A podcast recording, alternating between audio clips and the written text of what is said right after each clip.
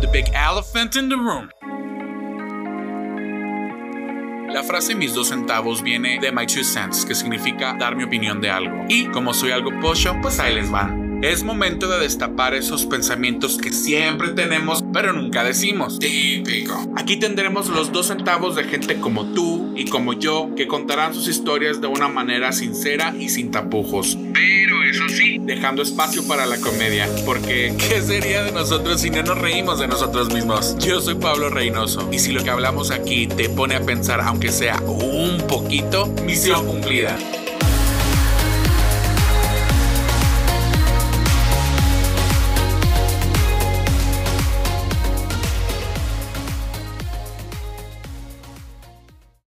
Hola, ¿qué tal? Bienvenidos a un nuevo episodio de Mis Dos Centavos. Este episodio es súper, mega, hiper especial y muy fuerte, así que voy a agradecer y pedir a la audiencia bastante apertura con la conversación que voy a tener el día de hoy, porque vamos a hablar del abuso y específicamente del abuso sexual. Sabemos que desafortunadamente hemos estado escuchando durante muchos años de este tema. Seguimos teniendo mucho abuso dentro de las familias y también con estas últimas fechas del Día de la Mujer, que desafortunadamente en nuestro país y en muchas partes del mundo son quien sufren más. Entonces, y aquí en mis dos centavos queremos hablar del elefante en la habitación que no se debe dejar de lado también que nos sucede a los hombres. Entonces, el día de hoy vamos a hablar con un hombre que ha sufrido abuso sexual. ¿Cómo di con esta persona? dándoles un poco de contexto. Es una persona que hace muchos años conocí por internet.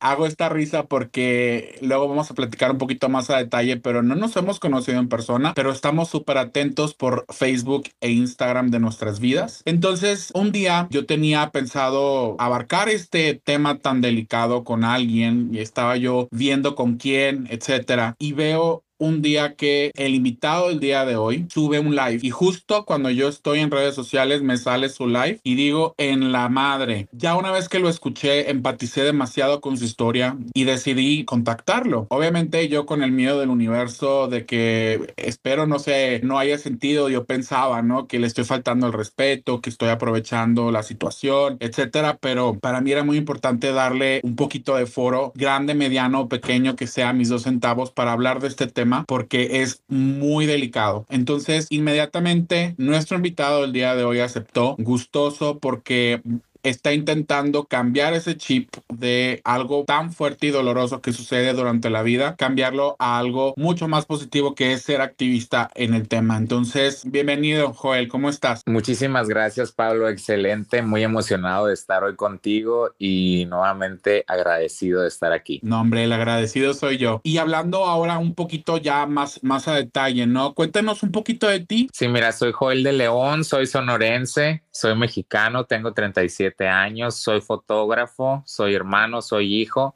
y para mí pues es un placer estar en este, en este mundo. Para mí durante muchos años me preguntaba a qué, a qué había venido este mundo y se me hacía bien aburrido, como que decía qué vida tan aburrida, no entendía, no entendía la verdad, decía qué vida el propósito. Tan el propósito, exactamente, me preguntaba mucho, mucho, mucho, decía qué, qué aburrimiento, yo estudié diseño gráfico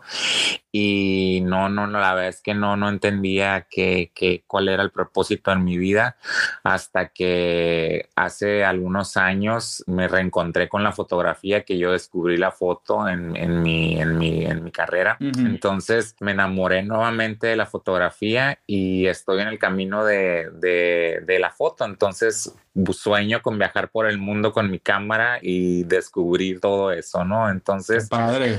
hace un año hice un viaje que más adelante te platicaré, que me abrió los ojos al mundo y pues me trae hoy aquí con el tema que vamos a platicar. Entonces, estoy feliz, feliz de estar aquí contigo, Pablo. No, hombre, muchísimas gracias de nuevo. Ahora hablando de esta situación que te sucedió, yéndonos hacia atrás, ¿qué edad tenías y cómo comenzó todo?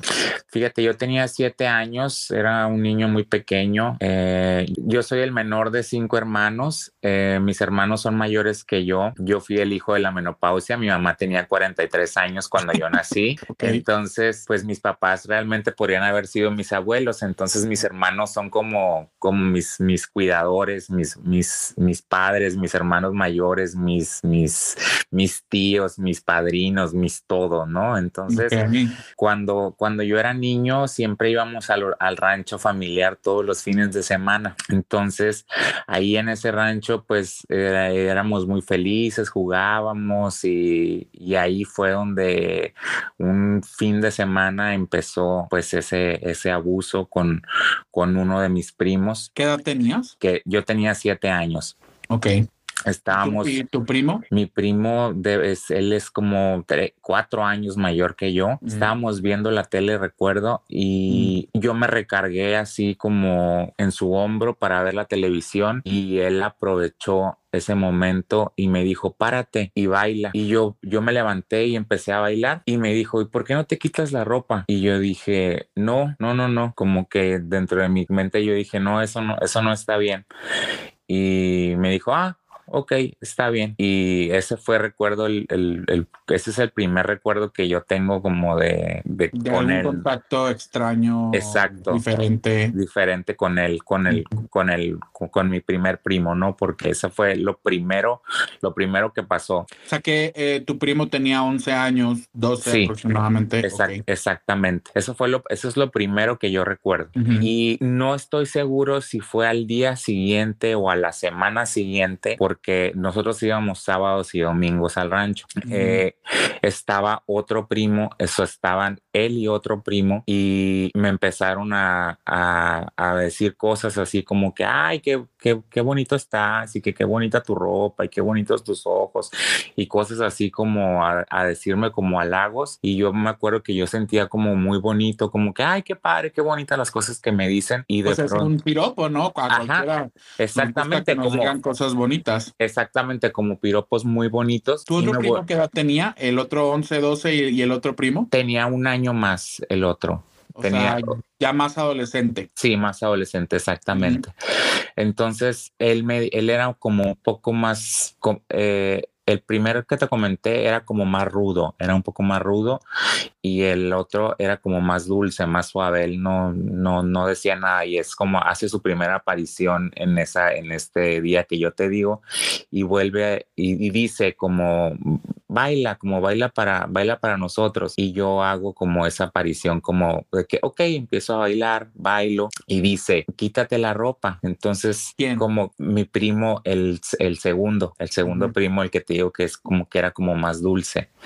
Entonces como que yo digo, ah, como que está bien, ok, digo, me parece como que ya no se me hace como tan, tan descabellado, ¿no? Entonces me empiezo a quitar la ropa y empiezo en el baile y nada más me quito la camiseta y ya, hasta ahí llego. Y de repente me empiezo a sentir muy incómodo porque siento como que en mi familia somos muy católicos, ya sabes, esa, pues, de la, de siempre, muchas familias en México. Muchas familias en México. Mi mamá súper católica desde niño, pues yo con el rosario colgado y siempre siendo así de que no, Dios te va a castigar y el pecado. Entonces como que empiezo yo a sentir de que, y si esto no será pecado, o sea, ¿por qué estamos escondidos? ¿Por qué estamos aquí?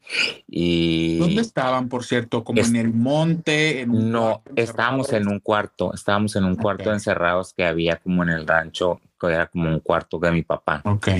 Entonces, después de ese, como de esa tercera, segunda interacción, exacto, fue la segunda interacción, siguió una tercera donde ya pasó algo más fuerte, donde ya mi primo se quitó la ropa. Pero no fue ese mismo día, sino fue, en otra ocasión. Fue una, ajá, fue ya una, una tercera ocasión en donde ya empezaron a pasar cosas como más fuertes, donde a mí ya ahora sí, ya yo ya me asusté, porque yo, yo sí estaba muy asustado, así como de, no, espérame, o sea, esto sí ya no, esto ya es como, esto ya no es un juego, porque yo todo lo veía como un juego, como un juego donde pues simplemente yo era como el niño, como, como cuando jugabas al doctor o cuando jugabas a ser arquitecto, a hacer casitas. Para mí era como un juego, pero simplemente era algo que no se tenía que, que no, que no tenía que salir de ahí, pues no como secreto. como era un secreto, exactamente. Entonces, ese día mi primo se quitó toda la ropa y me dijo así como que me tenía que acercar a él y yo dije, no, ¿El primo dulce o el rudo? Vamos el primo rudo, exactamente. Rudo y dulce. El primo rudo, exactamente. El primo rudo me dice como que, que, me acerque y que lo, me empiece a tocar y yo le digo que no, porque, o sea, si fue así como a mí, no, yo no, yo eso no y no, y eso está mal y eso es pecado. Entonces yo me, yo me pongo muy nervioso y empiezo así como que quiero salir de ahí y me empieza a amenazar y me dice, si tú sales de aquí, yo voy a hablar ahorita, vamos a hacer una junta, vamos a hacer una reunión, los vamos a juntar a todos y vamos a decir que tú hiciste algo malo y tú nos juntaste aquí y tú nos seduciste. Recuerdo perfectamente esa palabra me causó. Pero tenía 11, 12 años para maquilar algo tan Exactamente. O sea, eso fue algo que a mí me, me durante muchísimos años me estuvo persiguiendo y persiguiendo y persiguiendo y persiguiendo. O sea, yo llegué hasta la secundaria, la preparatoria, la universidad con ese, esa cosa en mi cabeza que me perseguía y, decía de que cómo, o sea, cómo puedo hacer para, para sacarme esto de mi mente. O sea, yo hablar en público, eh, un, personas con más de, más de dos personas reunidas para mí es un, era un martirio, era un problema muy grande porque yo sentía que estaba él ahí juzgándome y diciéndole a la gente que yo era, pues que yo estaba mal, que yo estaba haciendo cosas feas, que yo estaba haciendo, eh, seduciéndolo, exactamente, ¿no? O sea, como que haciendo cosas eh, sucias, eh, pecado, etcétera. O sea, venían todas esas palabras que, que, que, venían de ese niño que había hecho, que había hecho cosas malas. Entonces, para eso el primo dulce solamente, él solamente veía, él era como un espectador que, que no decía nada, solamente se reía y estaba ahí viendo y era como, pues no decía nada, solamente estaba ahí viendo y, y observando. Para mí, pues era, obviamente recordar esto es, eh, es muy duro porque son momentos de mi infancia donde tal vez para ti tú puedas decir de que mi infancia es muy bonita o cuando escucho de amigos que dicen de que, ay, mi infancia fue muy bonita y yo recuerdo cosas de mi infancia y lo primero que viene a mi mente es eso, ¿no? O sea, recordar a, mis primos o a mi primo decir de que si tú hablas, vamos a decir que tú nos seduciste, vamos a decir que tú, que tú eres esto, que tú eres malo, que tú eres sucio, que tú eres cochino, que tú eres un pecador, que tú nos hiciste esto, que tú nos hiciste cosas. Vienen a mi mente muchas cosas que no sé si puedo decir, este, pero... Ah, claro, este es un, es un lugar seguro, no te preocupes. Ok, sí, o sea, eh, o sea, mi primo, mi primo, el, el rudo, o sea, decía de que, o sea, de que mamar, repito, etcétera, todas esas cosas, ¿no? Que para mí... Pero entonces, perdona que te interrumpa, él te decía, si te vas, te vamos a poner en evidencia y ahí entonces, ¿qué sucedió? Ahí entonces yo, yo a mí me daba mucho miedo y yo decía, no, no porque a mí nadie me va a creer porque yo soy un niño. Claro, y o sea, yo, grandes. yo soy un niño, ellos son más grandes y a mí nadie me va a creer. Entonces, y aparte ellos son dos. Tú sabes que cuando tú ves a dos personas que son más grandes que tú, tú los ves como adultos, ¿no? O sea, ellos eran maduros, ellos eran más grandes y yo decía, yo soy un niño, no, a mí nadie me va a creer. O sea, yo tenía, tenía esa distorsión de la realidad que hoy veo, que digo, ¿cómo no tuve esa, o sea, cómo tenía esa distorsión tan grande de no haberme dado cuenta de que, de que mis papás no me, no me podían haber creído a mí, o sea, de haber podido levantar mi voz, pero, pero yo no tenía, pues obviamente yo no tenía esa confianza en mis padres, ni en mis hermanos, ni en nadie. Porque ni, la, ni la fuerza de, para hacerlo, ¿no? Porque para levantar la estaba siendo intimidado. Así es, estaba siendo intimidado y crecí siendo intimidado, ¿no? O sea, más adelante la verdad es que la intimidación me, me llegó hasta momentos muy, siendo un adulto, o sea, todavía hace algún tiempo me di cuenta que seguía siendo intimidado. Entonces decía yo, bueno, Joel, ¿hasta cuándo me va a perseguir esto? Entonces fue cuando yo dije, no, tengo que tomar cartas en el asunto. Entonces, por eso es que llego hoy aquí contigo, Pablo. Oye, Joel, y Entonces te intimidaron, volviendo a ese momento, te intimidaron, tú cediste un poco, pero entonces ahí hubo contacto sexual en ese, en ese momento sí, en, ese momento yo empecé a ceder, la, o sea, ante la amenaza de hacer la reunión, porque en, esas reuniones estaba toda la familia, o sea, estaban primos, tíos, amigos de mis hermanos, que para mí eran figuras de autoridad muy importantes. Seguimos hablando de la tercera ocasión, ¿no? Sí, Sí, a partir, a partir de la tercera ocasión. Eh, a mí ya, ya me daba mucha vergüenza, entonces yo decía, está bien. Entonces a partir de ese momento yo empecé a ceder ante todo lo que, pues lo que ellos me decían, que era que los tocara, que les quitara la ropa, que les hiciera sexo oral, etcétera.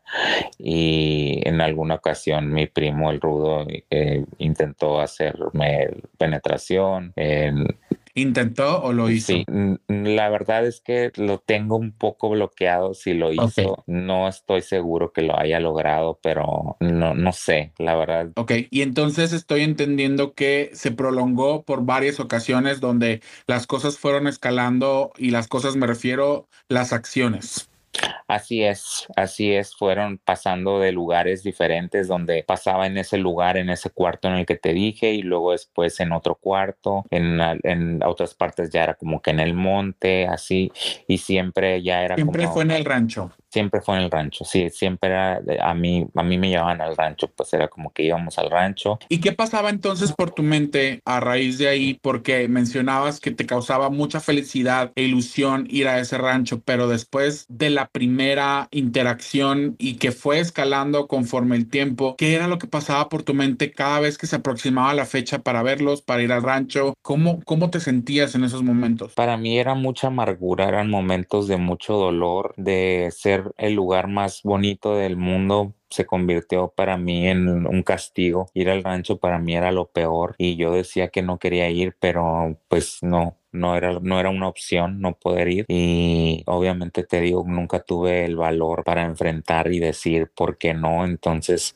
nadie entendía en mi casa por qué, entonces nada más yo decía que no quería ir, pero pues simplemente era como pues todos vamos a ir, entonces tienes que ir. Claro, no te podemos dejar aquí solo. Ajá, y simplemente tenía que ir porque pues todos iban al rancho. Entonces simplemente para contestar la pregunta era como iba yo lleno de angustia, de dolor, de, de tristeza porque yo sabía que iba algo que no me gustaba y que al final no entendía como por qué tenía que pasar por eso. Elaborando un poco, mencionabas hace unos instantes de por qué no dijiste algo. Si haces un poco de introspección y retrospectiva, ¿por qué crees tú que guardaste silencio? Nunca hubo un puente de comunicación en mi familia, nunca, o sea, siempre estuvo como cortado ese puente de comunicación, no, no había ese de poder hablar, no se hablaba, no, había, no, no, no, no, se hablaba de nada, o sea, no, no, no había ese de que te quiero, te extraño, todas esas cosas que hoy en día ya son como más fáciles de decir, ¿no? O sea, antes no, no nos decíamos nada de eso, entonces estaba No se hablaba de los sentimientos. Exacto, estaban totalmente cortados y, y, cancelados esos canales. Entonces, no existía una, de una forma en la cual yo pudiera llegar y decir de que fíjate que me está pasando esto. Incluso, o sea, hay formas, eh, o sea, hay muchísimas más cosas que me pasaron. En la secundaria a mí me golpeaban, eh, o sea, muchas, muchas más cosas que, que, no, que yo nunca pude llegar a decir que en mi casa nunca nadie supieron porque no las podía decir. Era una incapacidad la que yo tenía de comunicarme con mi familia. No, o sea que sufriste bullying por ser amanerado. así es. Sí, sufrí bullying durante los tres años en la secundaria, algunos años en la primaria. En la primaria no sufrí golpes, pero sufrí bullying también por ser amanerado y me decían joto y puto, así como platicaste que te decían a ti. también. Por eso es que me sentí tan, tan así de que dije, wow, esto es como la historia de lo que yo viví también, pero... Sí, fíjate que haciendo un pequeño paréntesis, muchas personas homosexuales, hasta personas no homosexuales, se identificaron con el hecho de sentirse en otro mundo completamente diferente y súper aislado por no ser común y corriente, ¿no? Exacto, exactamente, exactamente. Entonces, eso fue lo que yo me pasó, pero para no desviarnos mucho el tema, pero lo que me he dado cuenta a través de los años es que más allá del abuso sexual es el abuso psicológico, lo que me cortó la voz, lo que me hizo que, que me quedara sin ganas, que durante tantos años estuviera como apachurrado, sin ganas de salir adelante, que no pudiera darle voz a eso, a eso que hoy exactamente limitado, que estuviera en la secundaria permitiendo que me golpearan, que en la prepa no pudiera ser amigos, que en la universidad hiciera tantas cosas que no supiera cómo hacerles, a que dejara cosas inconclusas, etcétera, ¿no? Entonces, pues así es como llego finalmente a decir de que tengo que levantar mi voz. Y yéndonos un poco hacia atrás también, ¿cómo empezó a ser esa convivencia con tus abusadores a raíz de la primera vez? ¿Hasta cuándo fue esto? ¿Cuántos años duró? ¿Cuántos meses? ¿Qué, qué edades tenían?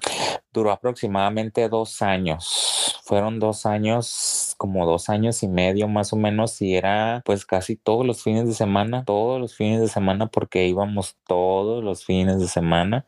A veces yo lograba esconderme o, o a veces cuando iban mis primas, yo me escabullía con ellas y pues me, me lograba como escapar de ellos y, y, con eso pues ya como que me, me, escapaba, pero el problema era cuando no iban mis primas, pues no, ya ahí ya se me, ya no tenía como mi coartada porque no estaban ellas y, y, ya valía cohete. Y la verdad, este, pues ahí es donde yo sufría mucho porque ellas eran, ellas eran mi coartada así feliz, donde estaban ellas y ya podía, porque jugaba con ellas y hacíamos cosas, hacíamos pastelitos de tierra, o sea, la verdad yo era un niño súper ñoño, Pablo, súper, súper ñoño.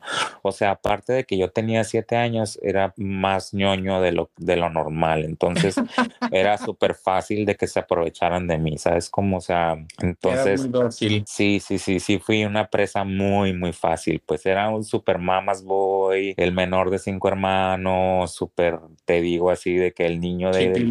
Chipilón. ajá, o sea, tenía cinco tenía cuatro cuidadores, o sea, la neta, no sé cómo pasó, es lo que yo les digo, o sea, no crean tampoco que era un niño descuidado, que la gente no cuidaba, o sea, no, no, no, nomás que pasó en, en la familia, pues. Claro. Ojos, ante sus ojos, no es como que pasó así en, en, medio de la nada, o sea, la verdad. Entonces, siguió pasando durante mucho tiempo, durante pues mucho, dos años mucho y medio, tiempo. bastante. Así es, así es, nada más que gracias gracias a Dios que nació mi sobrino. Cuando nació mi sobrino, el más, eh, que pues ahorita ya es un adulto, dejamos de ir al rancho porque estaba, pues él estaba muy chiquito y pues ya no íbamos tanto al rancho. Entonces, en ese tiempo fue cuando logramos, yo logré escabullirme de esa, de esa, ese pues, abuso, de, ese, abuso.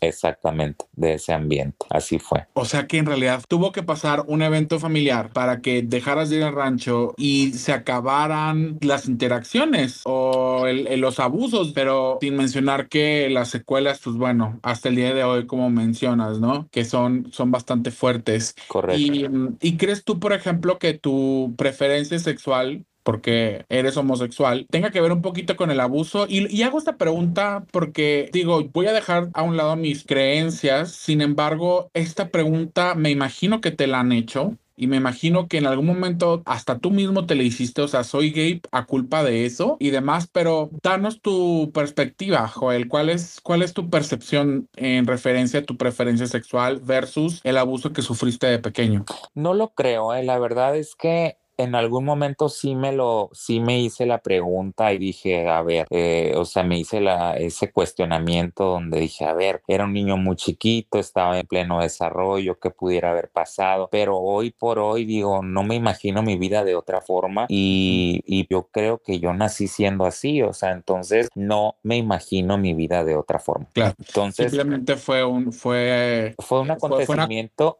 que pasó. Una mala coincidencia, ¿no? Así es, fue una mala coincidencia que definitivamente, como lo dije en el video, que mucha gente lo ha malentendido cuando dije que no soy especial, no me refiero a que yo no sea una persona especial, por supuesto que soy especial, o sea, me refiero que claro que tengo muchísimas cosas que me hacen especial, pero me refiero a que no tengo nada de especial para que, o sea, no era como que un niño que dijera, ay, que me hacía diferente a los demás para que me pasara a ser abusado. Pues. Sí. O sea, a eso es a lo que yo me refiero con él. Y que le puede pasar a cualquiera. Que le puede pasar a cualquiera, o sea, cualquier niño de cualquier familia, de cualquiera, o sea, a cualquiera no le pudo haber pasado, nomás que me pasó a mí. Esa, es la, esa fue la gran diferencia, exactamente. Y haciendo retrospectiva, eh, si te sales un poquito de tu cabeza de la situación y, digamos que proyectas en una película eh, esos dos años y medio de abuso y, y, durante el momento y digamos fuera de ese ambiente tóxico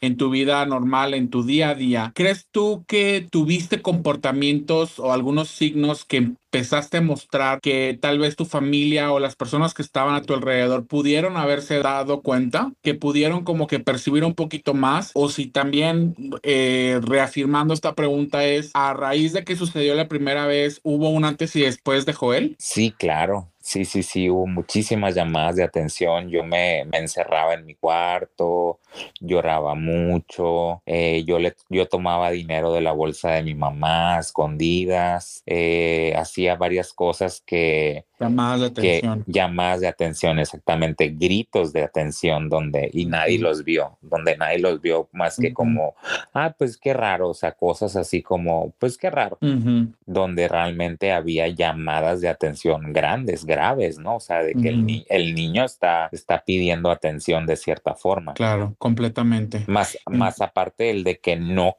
yo decía que no quería ir al rancho, o sea, yo realmente decía que no quería ir al rancho. ¿Y nunca te preguntaron por qué no quieres ir? No, no, no, era, no. era negociable. No, o sea, ellos solamente pensaban que era porque yo mm, era un niño muy piqui y no, me, no quería ir al rancho porque no me quería ensuciar o no quería embarrarme de tierra o así. Claro. Digo, estamos asumiendo, ¿no? Que era. Sí, sí, claro. No te querías embarrar. pero claro, eso, eso es lo que yo asumo, obviamente. Sí, y comentaste entonces que nació tu sobrino y a partir de ahí ya no fueron al rancho.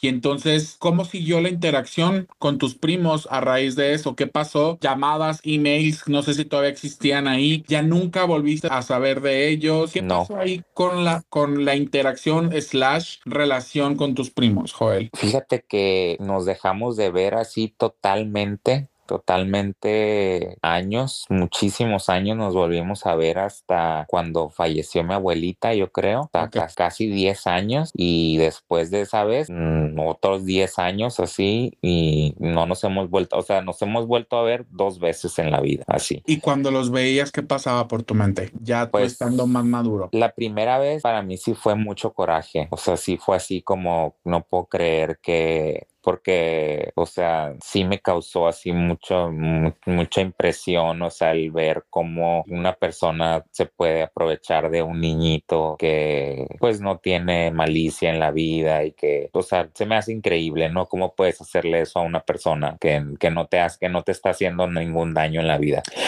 Y la segunda vez, pues ya fue así como, pues solamente pensar en qué lástima, o sea, qué lástima que, que le hagas eso a alguien de tu, que aparte es de tu familia. Ok. Y entonces estoy asumiendo que ellos no saben que, que, que estás alzando la voz. Ellos has tenido la oportunidad de hablar con ellos, de, no sé si la palabra correcta es enmendar, eh, confrontar, o tuviste como alguna, ah, este, sé que los tres eran menor de edad, sin embargo, sí había una diferencia de edad importante y más porque cuando eres niño, preadolescente y adolescente, un año son como 20 de adulto en tema de desarrollo, cambios, etcétera. ¿Cuál ha sido como esa, pues digamos, y perdónenme auditorio, de arreglar el desmadre? Sí, fíjate que a partir del año pasado que te digo que fue cuando para mí fue el, el así que yo que yo entendí que yo quería hablar y hacer algo con, con esto porque yo dije esto, o sea, a mí me pasó para, para hablarlo, para que la gente lo sepa, para que mis amigos tengan más cuidado con sus hijos, como en su momento yo lo hice con, con mis sobrinos, yo, yo le dije a mi cuñada, yo le decía, porque mi cuñada era muy cuidadosa con mis sobrinos y yo le decía, muy bien, eh, haces muy bien, está muy bien, qué bueno que seas así con ellos. O sea, yo decía eso, que, que mis amigos sean así, qué bueno, me da mucho gusto. Entonces, o sea, verlo ahora y a partir, te digo, de ese año, pero que me costó mucho. Entonces, o sea, hoy lo veo y digo, ay, o sea, no sé qué qué tan, pues no sé qué tan sano sea, sea como hacer ese acercamiento, ¿verdad? Y decir como intentar, pues como dices tú, como enmendar ese, pues tener esa plática tal vez, ¿no? Y decir como, pues lo que en su momento se hizo y pues nada más saber, decir como que, pues, que me causó pues mucho daño y pues nada más decir de que tal vez ya el perdón está ahí, ¿no? Y decir, podemos seguir adelante y que la vida tiene que seguir. O sea, que ellos no saben que tú estás alzando la voz al día de hoy? No. ¿Has enterado de que de que saben. No, no, no, no, no, no, no, no, no sé, no, que, que yo sepa no se han enterado. ¿Y qué crees tú que podría funcionar para animar a un niño, a una niña, este, a contar, pues, cosas que le están pasando fuera de lo normal? El que sepa que nunca está sola, que nunca están solos, que siempre hay gente que los acompaña, que siempre, siempre hay gente que confía en ellos, que por más solito que se sienta, que está solito, que no confía en nadie, que no hay, que no hay nadie a quien se pueda acercar, siempre hay alguien en quien pueden confiar, siempre hay alguien que los puede escuchar, siempre hay alguien que está confiando en ellos, en quien pueden estar ahí acercarse, nada más que cuando estás solito, cuando te sientes que está, que algo malo te está pasando, te, es tanto lo, lo, que te abruma que no, no sabes hacia dónde voltear, pero que nada más te tomes un momentito y, y pienses bien y respires y digas a quién, a quién acudo, a quién puedo acudir, porque siempre hay alguien, siempre hay alguien a quien puedes acudir.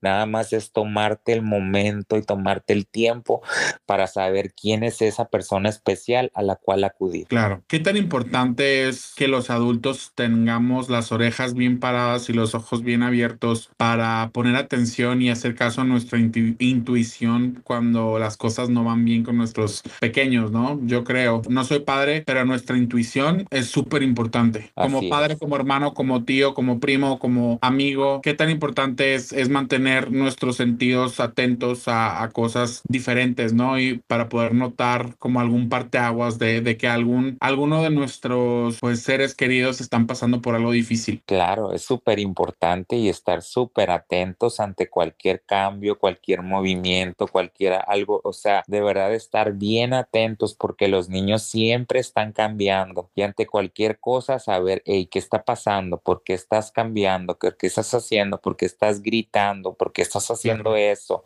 O sea, ante cualquier movimiento es por algo, por algo está pasando eso. Y siempre es mejor la prevención, siempre es mejor la prevención. Totalmente de acuerdo. ¿Y en qué manera ha influido esta experiencia en tu vida? Ya nos has dado un poquito de luz al respecto, pero dándonos un poquito más de información y para conocer un poco los estragos que puede hacer esto a alguien ¿De qué manera ha influido en mi vida? Pues ha influido, ha, trastocado toda mi vida porque, o sea, ha sido una, una forma, toda mi vida ha estado impactada por, es, por eso, porque mi toma de decisiones, mi confianza, mi todo, o sea, mi todo ha estado siempre trastocado por el hecho de no confiar en los demás, de no poder pedir ayuda porque siento que las personas no me la van a dar, que me la van a negar que no la merezco, que no, o sea, siempre el saber que, el pensar, perdón, no el saber, el pensar que el otro no me lo va a dar porque yo no lo merezco, porque así me lo hicieron ver de chiquito. Que te podían usar, ¿no? Pues que me, ajá. Báilanos, quítate la ropa, tócame aquí. Exactamente, exactamente. Y que si no lo hacía, que lo que estaba mal, lo que yo creía que estaba mal, ellos me decían que estaba bien y lo que estaba bien, yo creía que estaba mal entonces estaban desdibujados los límites. Sí. Entonces, yo crecí con, con esas cosas donde ya no sabía qué estaba bien y qué estaba mal. Claro.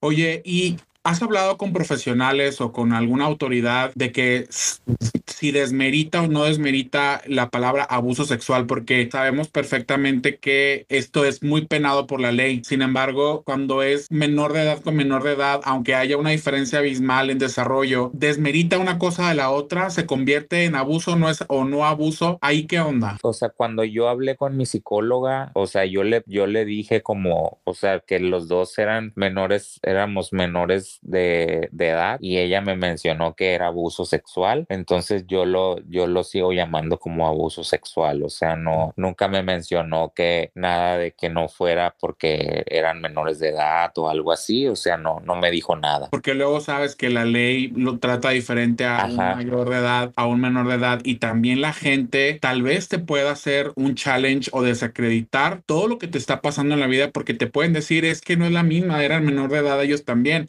ellos no sabían lo que hacían. Imagínate que, te, que te salgan con eso. ¿Te claro. No, no, no, no, la verdad es que no me ha sucedido. Lo único que me sucedió en ahora a través de lo del video fue de una chica que me dijo como que, que el mensaje era muy ambiguo y que no, que no le quedaba claro como, como a qué se cómo se debía, como a qué se debía el abuso, ¿no? O sea, como que eso es... ¿Qué cosas pasaron para que fue, sea definido como abuso? Ajá, exactamente, ¿no? Eso, eso es como lo único que lo, o sea, es como lo único de lo que me han dicho y en lo cual obviamente yo, o sea, que yo, yo dije, ah, lo entiendo porque no platiqué como sobre el abuso en el video, ¿no? Porque no era la idea platicar sobre el, sobre el abuso, sino como más sobre como la historia para llegar como al desenlace de lo que finalmente se quiere, se quiere tratar, ¿no? Que es como ojo sobre esto para que no siga pasando. De acuerdo. ¿Y qué pasó en tu vida que decidiste alzar la voz, que decidiste enviar ese video? Y obviamente que estás aquí presente. Exacto. Fíjate que hace un año tuve una experiencia con los honguitos y no sé si tengas eh, alguna experiencia con ellos, los hayas o sepas algo de ello. Aún no. Ah, bueno, es, es una experiencia muy bonita, te la recomiendo. Y la verdad, cuando yo regresé de ese viaje fue una cosa muy, muy bonita porque entendí por qué me había pasado eso, para qué me había pasado y tenía más que claro que yo tenía que alzar mi voz y tenía que hablarle a la gente sobre ese abuso, pero la verdad me daba mucho miedo, me daba mucho, mucho, muchísimo miedo porque yo sabía que tenía que decirle a la gente que había sido abusado y decía, la gente, o sea, va a tener esa información de mí y qué va a pasar si la gente no me cree, si la gente se empieza a burlar de mí, si se ríen de mí, si ya... Lo estás haciendo por atención. Sí, sí exacto, si lo estoy haciendo por querer llamar la atención, si toda la vida se han burlado de mí, me han dicho que soy un joto, que si es esto, que si hay Joel, que si hay el otro, que si tarará, tarará, siempre ha, habido un algo detrás de mí. Entonces, ahora va a ser como que le voy a, le voy a anexar la etiqueta del abusado o sea, ¿tú quieres eso? Entonces dije, no, no lo quiero, pero es lo que me está llamando. Y tú sabes que cuando algo te llama es algo que no te lo puedes quitar. Y está ahí, y estaba ahí, y estaba ahí. Y siguieron pasando los meses, y un mes, y otro mes, y otro mes. Y era algo que no me dejaba avanzar, y no me dejaba avanzar. Y empezaba, intentaba hacer mi trabajo, y no podía, y no podía, y no podía. Y empecé a, a lidiar con una depresión muy fuerte muy, muy, muy, muy fuerte que no me dejaba avanzar, la verdad. Entonces, hace algunos meses, no, hace algunas semanas lo platiqué con mi pareja y le dije, fíjate que me está pasando esto y me dijo, pues, adelante, hay que hablarlo. Y me dijo, yo te apoyo, yo estoy contigo y vamos a hacerlo. Y dije, Dios, ok, hay que hacerlo, pero ¿cómo será la mejor manera? O sea, por medio de un en vivo, hacer una publicación. Y dije, no, no, no, Joel, estás loco, o sea, ¿cómo voy a hacer eso? o sea, va a ser un, no, no estoy listo para eso, o sea, me, no, solo de pensarlo me ponía muy nervioso. Entonces dije, no, no, no, no, no estoy listo para eso. Y así lo dejé, lo volví a dejar así como que en el, ahí en el candelero y hasta que me armé de valor y un día así dije, tengo media hora, ahorita armo, ahorita esto lo voy a hacer, puse el tripié, puse mi celular, empecé a grabar y lo subí. Y ámonos. Y así fue. O sea, no, no, no, no hay segunda toma, no hay nada. Y lo saqué desde el fondo de mi corazón y dije al que le tenga que llegar, que llegue, que el mensaje llegue, que ayude a quien tenga que ayudar y de verdad este, lo hice desde el fondo de mi corazón. ¿Y qué les dirías a los padres, a los tutores, eh, a alguien que tenga cargo un menor de edad para que se pongan trucha? Pues que estén bien alertas siempre a los cambios de sus hijos a todos, a todas las acciones, a lo que están haciendo, a cómo están, a los cambios, pero siempre estén alertas a sus hijos, o sea, cuando, a qué están jugando, qué están comiendo, qué están haciendo, qué están bebiendo, todas las cosas que están haciendo, porque, o sea, los niños son cada son más inteligentes, entonces están cambiando totalmente de cosas y están escondiendo cosas, entonces, o sea, no, no, no, no, no, no sabes en qué, en, en qué andan metidos, ¿no? Entonces tienes que confiar en ellos, ¿no? Entonces, que tus hijos sepan que pueden confiar en ti. O sea, que, que ante todo, ante cualquier adversidad, ante cualquier cosa, ante lo que sea, tu hijo puede confiar en ti. O sea, que él sepa que lo que sea, lo que sea, lo que sea, lo que sea que le ocurra, puede confiar ante ti, puede ir y decirte, papá, me está pasando esto. Claro, creo que también es mucho trabajo, es mucho trabajo de los adultos el reforzar la comunicación, de crear un puente de comunicación entre el papá y el hijo, tutor o quien sea, decir que aquí estoy para cuando me necesites, ¿no? Creo que es importante que el niño el menor, pongámosle así, sepa que tiene un canal abierto con esta persona, ¿no? Así es. El cómo no sabemos porque no somos psicólogos, no. Ni, ni tampoco terapeutas, pero creo que hay maneras de reforzar esa comunicación. Sí, y es a través de, de, la práctica, ¿no? O sea, a través de, practicando y practicando y practicando y practicando. Totalmente de acuerdo. Sé definitivamente que mm, no tenemos visión de qué pasaba por ese momento de tus, en tu, de tus primos, qué les pasaba por la cabeza, que decidieron como seguir estos, pues digamos, juegos macabros, no sé cómo le podamos poner contigo. Definitivamente no tenemos ese contexto y definitivamente eh, si también mencionas que ellos no lo saben, existe como una parte de la historia que tampoco conocemos, pero lo que sí es real fue los estragos que te hicieron como persona, ¿no? Como niño, como en tu desarrollo y pues todos estos cambios que surgieron en ti a raíz de eso que no son de mentiras, eso es real, ¿no? Claro. Entonces, digamos, el tiempo tal vez te dará las respuestas a, a tus primos, tal vez les dará alguna, alguna luz. Yo como simple eh, agente externo a tu situación, yo creo que sería importante que ellos se enteraran también, porque creo que creo que todos somos, todos la cagamos. Así es. En algún momento, todos la cagamos y, y, ojalá, yo creo que por tu paz mental, y ojo, eh, esto lo digo como persona, no como terapeuta, no como nada, y si me permites compartirlo, es ojalá no haya sido con dolo, no haya sido con, con maldad, porque a final de cuentas la realidad es que eran menor de edad, pero eso no quita que haya sido una experiencia horrible para claro. que te haya marcado de por vida. Pero lo que sí debe de parar es que debemos de haber más adultos presentes en la vida de nuestros hijos para evitar que sucedan cosas como esta. Claro, no, no, no, definitivamente estoy totalmente de acuerdo y no había, y fíjate que no lo había pensado, Pablo, y, y la verdad estoy infinitamente agradecido contigo porque me acabas de, de, dar una nueva chispita en cuanto a ese, pues a, a, a ese lado, ¿no? De la historia que para nada lo había pensado, para nada, para nada, o sea, yo lo veía como algo totalmente cerrado y que, y que para mí estaba totalmente concluido ese capítulo, ¿no? O sea, de que para mí ya pasó y está totalmente cerrado, o sea, yo ya lo trabajé en terapia e incluso la psicóloga me dijo como, o sea, no, no, no tienes que hacer nada, ¿no? O sea, ya está totalmente... Claro, carpetazo y bye. Ajá, está totalmente cerrado, pero, o sea, como parte nueva de, como parte más bien de esta nueva historia que hoy se abre, o sea, sí se puede, sí, sí, sí, sí se puede como, como dar ese de que, oye, está pasando esto y la verdad, pues ustedes son parte también de esto, entonces nada más como decirles que ustedes formaron parte de esto y pues la verdad yo ya los perdoné, ¿no? Entonces, pues gracias, o sea, la verdad lo único que me queda es darles las gracias porque, pues, no sé, o sea, no sé en dónde estuviera si no, si no hubiera sido por, por esa parte tan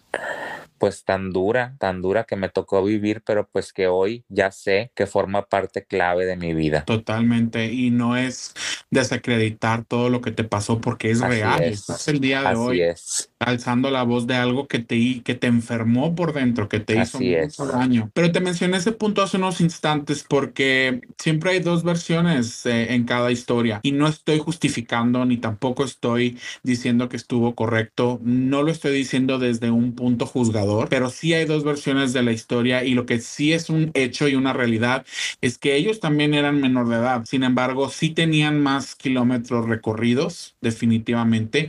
Creo que ellos pudieron haberlo parado en su momento y entender, ellos tenían mayor percepción de lo que estaba bien y lo que estaba mal, sin embargo eran menores de edad, eso es una realidad, pero no sucedió así. Es por eso que con tu historia me puse a pensar, ok, Sería entonces interesante el ver si puedes conocer el por qué, pero esto digo desde mi, desde Pablo Reynoso que yo soy súper curioso en el aspecto de que, ok, te voy a dar oportunidad de la réplica, te voy a dar oportunidad de que hablemos del tema para desmenuzarlo porque somos humanos y el ser humano la cagamos muy cabrón. Y no estoy justificando porque está pésimo lo que pasó, está pésimo que te haya causado tantos estragos, pero creo que queda esa parte de desde mi lado que no es mala idea desmenuzarlo porque también hay que tener mucho cuidado que cuando alzamos la voz tenemos que tener muy claro que puede haber repercusiones importantes para todos los involucrados. Claro.